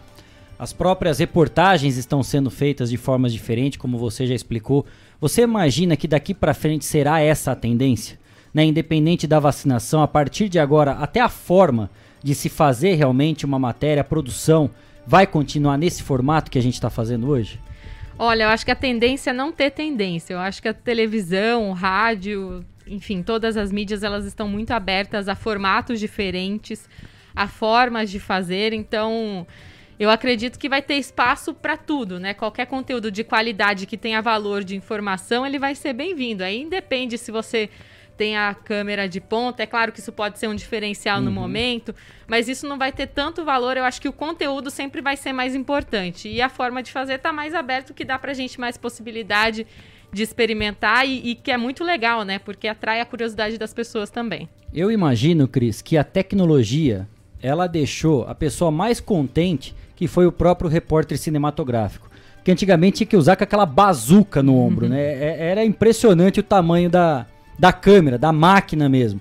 E hoje em dia o celular, né? Exatamente. Um celular basta para fazer essa transmissão. Até isso facilita o próprio trabalho no dia a dia, né? Facilita e facilita o deslocamento, né? Se você está em uma área que é difícil você andar com uma câmera de 10 quilos e um tripé de 5, né? Na, na terra, na chuva mesmo, é muito mais fácil você pegar o celular e fazer. Claro que a técnica do repórter cinematográfico ainda é muito importante. Eu não sei operar câmera, então né, o, o, trabalho que eles têm ali com a câmera uhum. profissional é um diferencial, sim, uhum. e muito importante, mas essas tecnologias agregam muito, com certeza. Curiosidades de Gabriela Prado no Estação Notícia. Aquela uhum. matéria que marcou, realmente, que deu destaque, não só como profissional, mas que te marcou, que você falou, nossa, hoje eu saio com a sensação realmente do dever cumprido, né? Hoje aquele papel realmente do jornalismo foi cumprido à risca. Olha, é difícil escolher uma só, viu? Mas eu não que eu né, tenha feito grandes reportagens, mas é que eu realmente me empenho ali no, no, momento da pauta e gosto muito do que eu faço, então eu tenho paixão por vários temas que eu já fiz. Mas eu acho que uma que me marcou bastante foi minha primeira participação no, no Jornal Nacional, e única, inclusive, que foi uma matéria que eu demorei um ano para fazer sobre entre a ideia da pauta e conseguir uhum. desenvolver sobre a caça de jacarés no Pantanal. É uma caça ilegal e é um tema muito delicado, porque envolve um comércio, uhum. envolve né, uma, uma operação de um mercado paralelo. E a gente conseguiu abordar o assunto, vamos dizer assim, sem, sem colocar nada, sem, sem a gente se colocar em risco, né? Com imagens muito boas e com entrevistas boas também, mostrando o problema que estava do lado da cidade, né? A caça era proibida, mas você andava dois minutos de barco, você já já encontrava. E foi uma matéria de 2 minutos e 40, o que é muito para o Jornal uhum. Nacional. Então, Foi uma matéria que me deixou orgulhosa, até porque até as imagens eu editei, claro que depois eu mandei para Campo Grande, que era a cabeça de rede, eles uhum. né, complementaram a minha edição, mas assim, eu, eu realmente fiz todo o processo. Eu tive a ideia da pauta, eu fiz a produção, eu corri atrás, fiz a reportagem, e essa com certeza me marcou. E tem alguma engraçada? Que a gente sempre fala, né, Cris? A gente já caiu de barranco, a gente já chegou em bairro, já soltaram os cachorros na gente.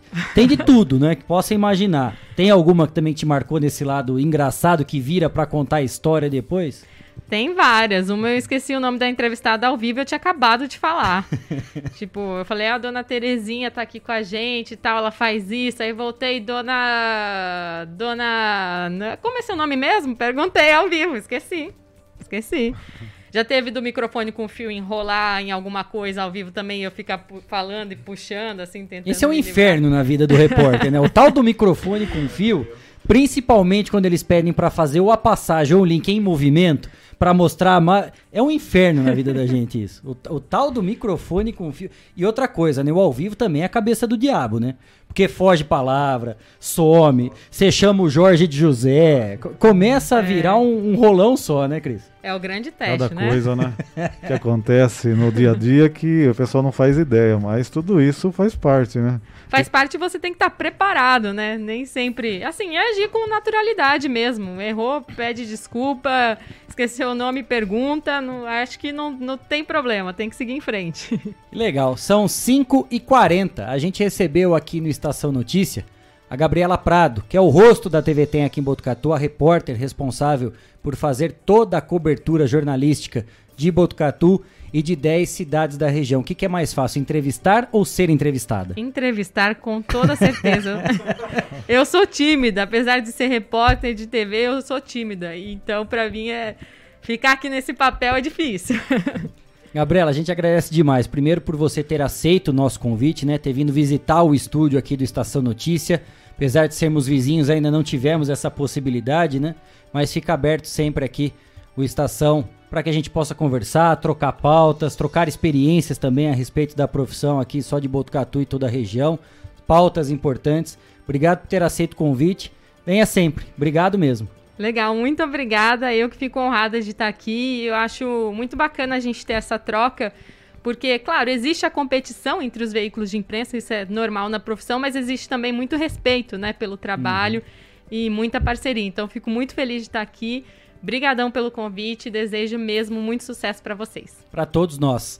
5 e 42 Estação Notícia faz mais uma rápida parada. Na volta, muito mais informações. Não saia daí. Estamos apresentando. Estamos apresentando. Estação Notícia, o jornal da sua tarde.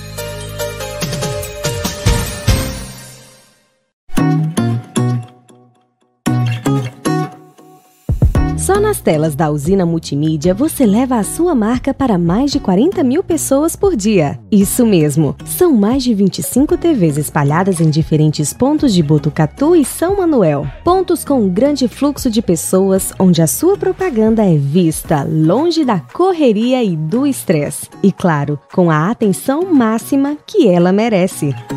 Academias, clubes, salões de beleza elevadores, restaurantes e muito mais.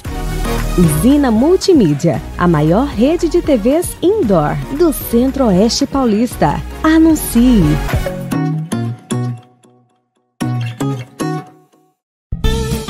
Fogasa Botucatu, uma ótima opção para você terminar muito bem o seu dia. De quarta a domingo, servindo os melhores lanches, pastéis e aquela porção especial de dar água na boca. Experimente também nossa deliciosa fogasa. São vários sabores à sua escolha. Venha conhecer. Estamos em frente à rotatória da rodovia Gastão da Alfarra. Ou, se preferir, peça pelo delivery 98803 5218. Fogasa Botucatu. A cada dia, um novo desafio. Nesse momento de incertezas, mais do que nunca é preciso transformar ideias em oportunidades. Juntos, vamos criar a melhor estratégia para sua empresa. A Smart Comunicação é uma agência especializada em jornalismo, marketing e publicidade e propaganda. Atuamos com comunicação corporativa e planejamento estratégico. Conte com nossa equipe para gerenciar e produzir o conteúdo ideal das redes sociais. Também trabalhamos com vídeos institucionais e comerciais para deixar a sua marca em evidência. Venha para a Smart Comunicação.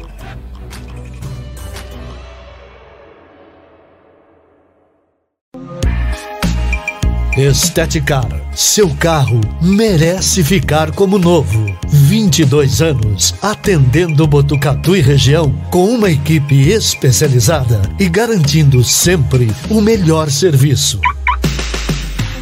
lavagens especiais, polimento e cristalização, higienização, hidratação e proteção dos bancos de couro, funilaria, pintura e martelinho de ouro que desamassa sem danificar a pintura. Estética, o seu centro estético automotivo. Rua João Gotardi, 441, atrás do campo do Inca. Telefone 3815 3497. Esteticar. Voltamos a apresentar Estação Notícia, o jornal da sua tarde.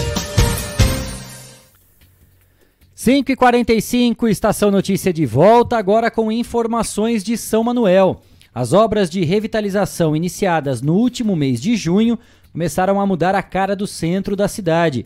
Elas foram iniciadas pela quadra da rua 15 de novembro, cruzamento com a rua Coronel Joaquim Floriano, mais especificamente pelo local onde ficavam estacionados os táxis, que servem à população da cidade. Na extensão da Rua 15, as obras agora são de acabamento. Na Rua Moraes Gordo, foi iniciada nesta quarta-feira a construção da nova calçada, nos moldes da já construída na 15 de novembro. Tem mais novidades ainda para complementar as obras de revitalização, com a colocação da cobertura no ponto de táxi, e também de floreiras e palmeiras em toda a extensão do calçadão. A Diretoria Municipal de Obras pede desculpas pelo transtorno que está sendo causado aos comerciantes e à população, todos que transitam por esse local, mas espera, dentro de pouco tempo, ao entregar toda a obra concluída, que esses problemas possam ser recompensados com um novo centro revitalizado. 5 e 46. Estudantes das escolas estaduais de São Paulo que desejam continuar os estudos em 2022 na rede devem realizar a rematrícula até o dia 17 de setembro, até semana que vem, portanto. A sinalização é essencial para que os alunos permaneçam com a vaga ativa, possibilitando assim, conforme o ano ou a série, a continuidade na mesma unidade escolar. O secretário estadual de Educação, Rocieli Soares, afirmou que o processo de rematrícula é digital, porém, não é feito automaticamente pelas escolas. O pai responsável ou aluno maior de 18 anos precisa informar que, a, que continuará na rede estadual no próximo ano.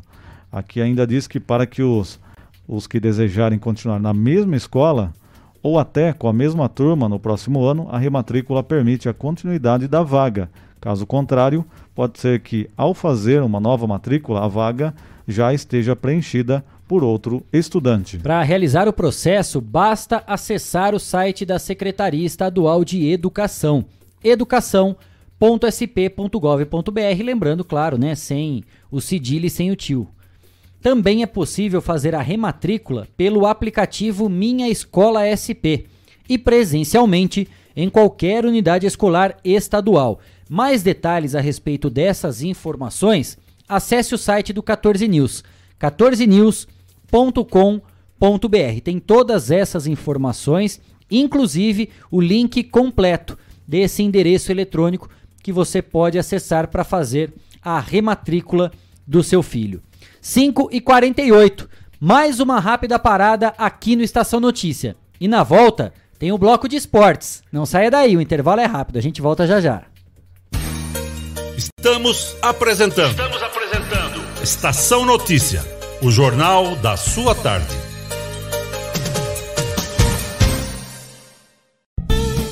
Fogasa Botucatu. Uma ótima opção para você terminar muito bem o seu dia. De quarta a domingo, servindo os melhores lanches, pastéis e aquela porção especial de dar água na boca. Experimente também nossa deliciosa Fogasa. São vários sabores à sua escolha. Venha conhecer. Estamos em frente à rotatória da rodovia Gastão da Alfarra. Ou, se preferir, peça pelo delivery 98 803 5218. Fogasa Botucatu.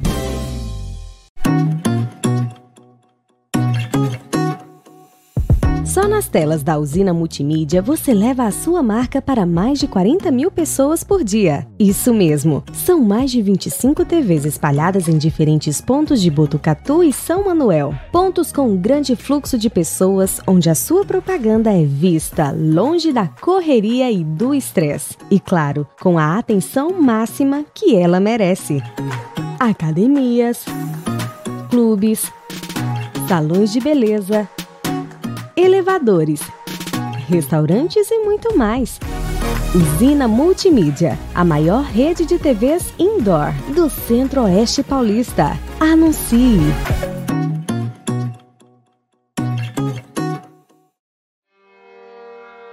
A cada dia, um novo desafio.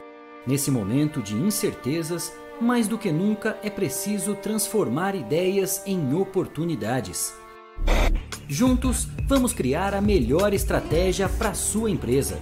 A Smart Comunicação é uma agência especializada em jornalismo, marketing e publicidade e propaganda.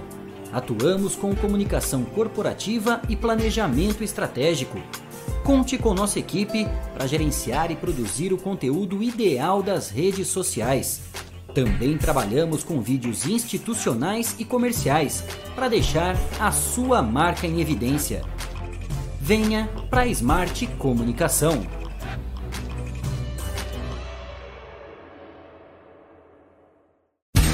Voltamos a apresentar Estação Notícia, o jornal da sua tarde.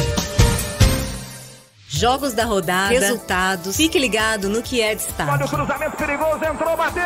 É hora do esporte, no Estação Notícia. 5 e 51 já está aqui comigo ao meu lado na bancada do Estação Notícia, Guilherme Dorini. Vamos falar do esporte.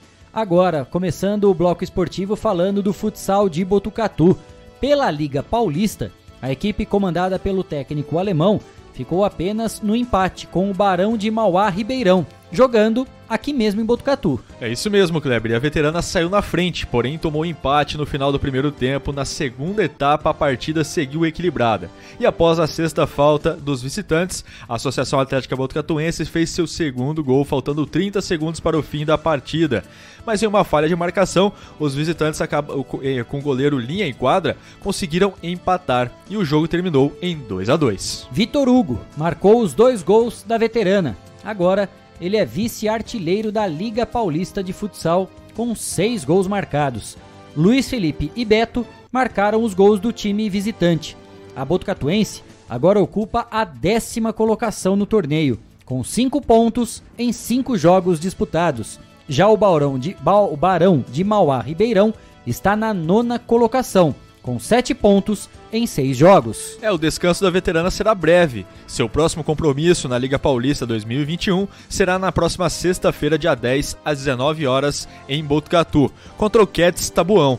A partida será disputada no Complexo Esportivo Mário Covas Júnior, com os portões fechados. Mesmo não podendo né, ter público para torcer pela Associação Atlética Botucatuense, fica toda a energia positiva, né? Para que a galera do futsal aí conquiste mais uma vitória na competição e suba na tabela, buscando a classificação para a próxima fase. 5 e 53. O assunto agora é futebol feminino. O Bragantino conquistou o título da Série A2 do Campeonato Brasileiro, ao superar o Atlético Mineiro por 4 a 2 na disputa de pênaltis, em partida realizada na Arena Independência em Belo Horizonte. É isso mesmo, a decisão foi para os pênaltis, porque assim como no primeiro jogo da decisão, a partida terminou em empate de 0 a 0. Este é o primeiro título nacional da equipe feminina de Bragança Paulista, que tem apenas dois anos de existência e que na próxima temporada disputa a Série A1 do Brasileiro Feminino, com Atlético Mineiro, Crespon e Smack. Bragantino que no futebol masculino, né, na Série A do Campeonato Brasileiro, tá na parte de cima da tabela. Sem dúvida. No futebol feminino, com apenas dois anos de existência, né, de investimentos com essa nova parceria do Red Bull e todo o investimento que vem sendo feito, já conseguiu acesso para a Ah, Série dois. A1 do Ah, futebol bom, feminino. desculpa, isso. Né, conquistou o título Conquistou da o título A2 da 2 e foi pra 1. e já conseguiu acesso para a Série A1. É o modelo, né? É o exemplo de gestão a ser feita. É Sem claro dúvida. que existe o investimento, Existe, tem a força sim. do dinheiro. Mas tem que ter não- pessoas que saibam o que é estão diferença. fazendo com esse dinheiro. Não adianta ter o dinheiro se você investe de forma equivocada. O Bragantino está se mostrando que, além de contar com um patrocinador forte, que consegue bancar os investimentos necessários, tem pessoas competentes por trás fazendo uma belíssima gestão em administração, contratando, aplicando dinheiro e investindo também na questão da estrutura. Sim, né? com Até certeza. porque existe um estádio, centro de treinamento e agora essas meninas também recebendo o apoio do Bragantino exatamente para poder jogar. A gente que Sem sempre dúvida nenhuma. defende, sempre defendeu e vai continuar defendendo o futebol feminino, né? E torcendo, quem sabe, para que esse investimento não apenas continue, mas como ele também aumente, Guilherme. Aumente, com toda certeza. Sei que as dificuldades são enormes, né, em diversas questões e que muitas vezes os olhos para o futebol feminino não têm a mesma atenção que o masculino tem, né? Mas a gente como viveu diariamente a rotina do futebol feminino aqui em Botucatu, né, que nos trouxe a paixão pelo futebol feminino, antes de mais nada, pelas pessoas que acreditaram nesse é, projeto, sem dúvida. Né, que dedicaram literalmente a vida para poder sustentar o futebol feminino aqui em Botucatu. Deram sangue, Sim, sem né, dúvida viveram nenhuma. O futebol feminino. E nós temos hoje um grande legado exatamente por causa dessas pessoas que acreditaram, enfrentaram dificuldades no começo Sim. e depois colheram os frutos de tudo aquilo que plantaram com o título paulista, o vice. Eu não vou lembrar agora se era Liga Brasil, Campeonato Brasileiro, já foi campeão da Copa do Brasil Sim, disputando uma final e perdendo para o Santos em pleno estádio do Pacaembu com a Sim. Marta e a Cristiane naquele timaço do, Do Santos. Santos, é. É, e além de tudo, trazendo grandes atletas para Botucatu. Já tivemos aqui Formiga, Grazi, Bagé, entre tantas outras. Beatriz né? Zanerato, Pois que é. jogou Às jogos do interior. É óbvio que a gente vai esquecer de alguma atleta e a gente não quer né, pisar na bola com nenhuma. Todas as Sim. atletas e principalmente, né, não só essas que vieram para brilhantar o futebol feminino, mas principalmente aquelas que aqui nasceram. Sim, sem né, dúvida. Que sempre estiveram aqui em Botucatu defendendo as nossas cores. Tomara que sempre a gente tenha esse tipo de notícia para passar aqui no nosso jornal, né? Sem dúvida a nenhuma, respeito do futebol, Futebol feminino. feminino que vem crescendo é muito importante a modalidade. Agora pela Série A1, ainda continuamos falando do, do Campeonato Brasileiro Feminino. Palmeiras e Corinthians farão a grande final do torneio. As datas, locais e horários dos jogos decisivos ainda serão anunciados nos próximos dias. É, e o Corinthians se classificou após, derro- após derrotar a Ferroviária por 3 a 1 Os gols do Timão saíram dos pés de Érica, Gabi Zanotti e Jéssica, que foi contra, enquanto o Rafa Mineira descontou para a equipe de Araraquara. O time do Parque São Jorge também venceu o confronto de ida por 3 a 1 Já o Palmeiras alcançou a final após golear o Internacional por 4 a 1 em jogo realizado no Allianz Parque. O Verdão triunfou com gols de Chu, que marcou duas vezes, Maria Alves e Catrine, enquanto Mileninha descontou para as Coloradas. Na partida de ida no Rio Grande do Sul, a equipe paulista triunfou por 1 a 0, Kleber. Primeiro derby numa final, Primeiro hein? derby numa final, derby Palmeiras e feminino. Corinthians na final da A1 do Campeonato Brasileiro Feminino. Que Com legal. certeza. E vai ser um grande jogo. Que legal. Grande jogo. 5 e 58, Campeonato Brasileiro, agora masculino. Tivemos jogos ontem à noite pela 19 e última rodada do primeiro turno. A Chapecoense perdeu em casa para o Fluminense por 2 a 1. O tricolor construiu a vitória ainda no primeiro tempo, com Bobadilha e Luiz Henrique, e pulou para a sétima posição na tabela de classificação. A Chape, que marcou com Perotti, vive situação desesperadora. Segue na lanterna do Campeonato Brasileiro. Com certeza, Kleber. E Corinthians e Juventude ficaram no empate em 1 a 1 na Neoquímica Arena. Roger Guedes marcou em sua estreia para garantir pelo menos um ponto ao time paulista. Antes, Ricardo Bueno abriu o placar para os gaúchos. O resultado encerrou a sequência de três vitórias seguidas do Corinthians. 5 e 59. Informações sobre a polêmica partida entre Brasil e Argentina, que não foi disputada no último domingo, dia 5, pelas eliminatórias sul-americanas para a Copa do Mundo. Sim, Kleber, a FIFA até se manifestou em comunicado e confirmou a abertura de um processo disciplinar para avaliar os relatórios enviados pelas duas confederações do que ocorreu no confronto da Neoquímica Arena, Kleber. Vai dar alguma coisa isso aí? Vai, vai dar pizza. Ah. Vai dar pizza. Sempre pizza isso aí. É, eu É acho assim, ó, complicado. o, o simples fato, né, dos responsáveis pela delegação terem mentido, né, eles falsificaram, Falsificaram um documento. documentos. Sim, né, falsificaram existe. documentos. O que não tira a responsabilidade, mas não é a FIFA que vai punir Não. quem permitiu a entrada desses atletas aqui no Brasil. Sem isso é uma questão isso é uma alfandegária, questão, é. Polícia Federal, Anvisa. É outra coisa. É, é outra esfera de decisão. O que eu acho que a FIFA deveria fazer, e acho que dificilmente vai fazer, porque não é fácil você chegar e aplicar uma punição numa seleção que é bicampeã mundial. Com toda certeza. No caso, a Argentina. Ou então aplicar uma punição a uma seleção pentacampeã. Como Isso não deveria pesar na balança. Sim. Né? Você tem que aplicar a regra da forma, da forma que é a regra, é. sem dúvida. Até foi discutido, né, um dos artigos da, da própria legislação do futebol, dentro daquilo dos critérios que a FIFA exige.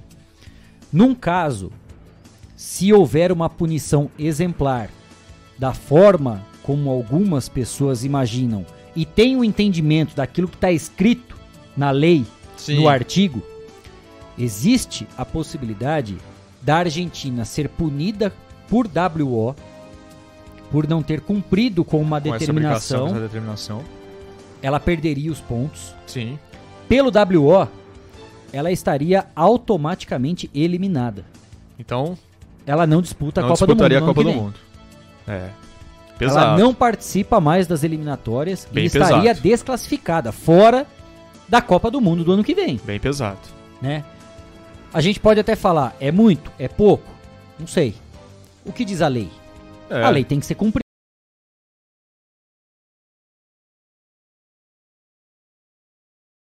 A lei tem que ser. Tá ali no papel?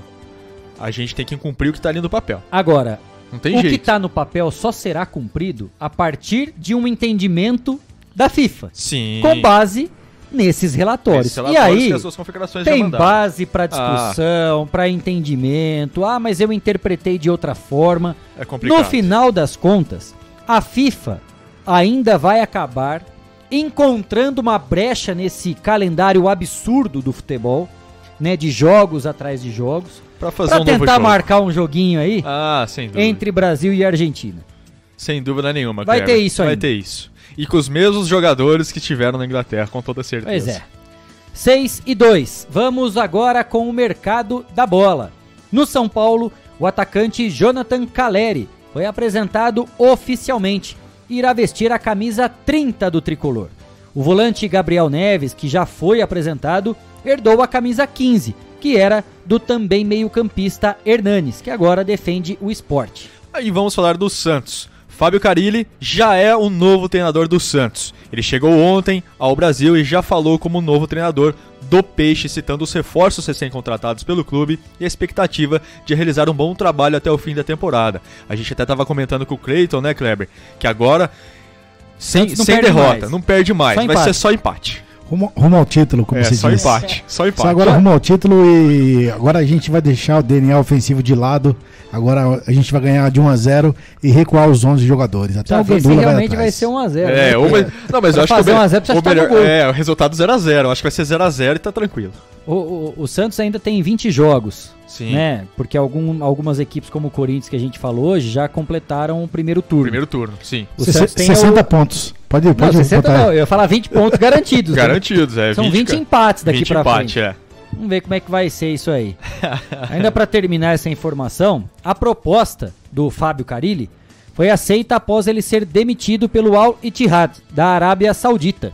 Carilli pegará um Santos bagunçado em campo, eliminado das principais competições e que sofreu uma queda brusca sob o comando de Fernando Diniz. Você concorda com essa análise, Cleiton Santos? O, o Santos caiu de rendimento? Não, quase nada. Diniz? Não, quase né? nada. Essa Quase ironia é nada. boa, hein, Cleiton? muito legal o jogo, pô. Foi bom, Os hein? caras estavam comentando volta Jair Ventura, só pra você ter uma ideia. Saudade, saudade do Ventura, pra você ter uma ideia. Olha. Que Mas situação. boa sorte pro Diniz, que não volte nunca mais ao Santos. É, e nem no São Paulo, por favor. Nossa senhora, vai ser. di- A gente falava na semana passada, né, Gui? É.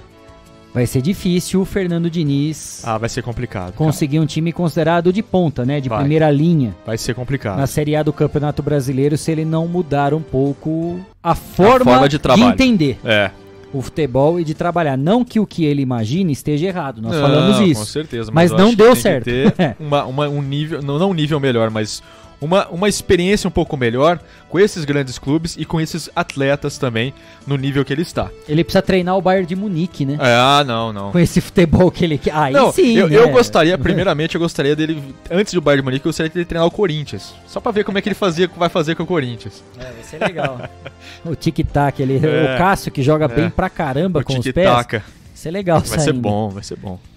Essas as informações do esporte aqui no Estação Notícia. Agora, 6 e 5.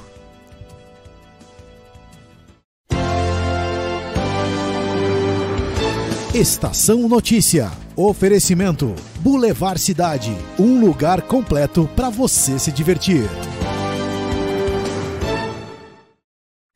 Jornalismo feito com responsabilidade para levar até você as notícias mais importantes do dia. De segunda a sexta, Estação Notícia, pontualmente às 4h20 da tarde. 18 horas 5 minutos em Botucatu. Está chegando ao final a edição 22 do Estação Notícia desta quarta-feira, 8 de setembro de 2021. E terminando com essa linda imagem já do entardecer, comecinho de noite aqui em Botucatu, imagens da M7 Monitoramento e Tecnologia do alto do Boulevard Office, aqui na região central de Botucatu. A gente vai chegando ao final dessa edição. Temperatura já caiu em Botucatu, né? Começamos com 33 graus, já estamos nesse momento com 29 graus na região central de Botucatu. Cristiano Alves. É isso aí, obrigado Kleber, obrigado Guilherme Dorini, o Cleiton Santos e a você que nos acompanhou aí, é, participando, compartilhando, mandando mensagens, obrigado pela companhia. Estaremos de volta amanhã. Pontualmente, às 4h20 da tarde, nós temos um novo encontro aqui no Estação Notícia. Você nos acompanha pelo Facebook, pelo YouTube do Agência 14 News, Facebook da Rádio Web Vitrine de Botucatu, Facebook da Rádio Integração FM de São Manuel e na sintonia 87,9 da Rádio Educadora FM de Botucatu. Mais uma vez, muito obrigado pela sua participação, pela sua audiência. Nos encontramos amanhã, às 4h20, com a edição número 23 do Estação Notícia, quinta-feira, 9 de setembro de 2021. A todos, um excelente fim, uma excelente fim de quarta-feira. Até amanhã. Tchau, tchau.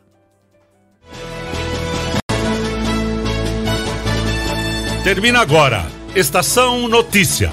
De segunda a sexta, pontualmente às 4h20 da tarde.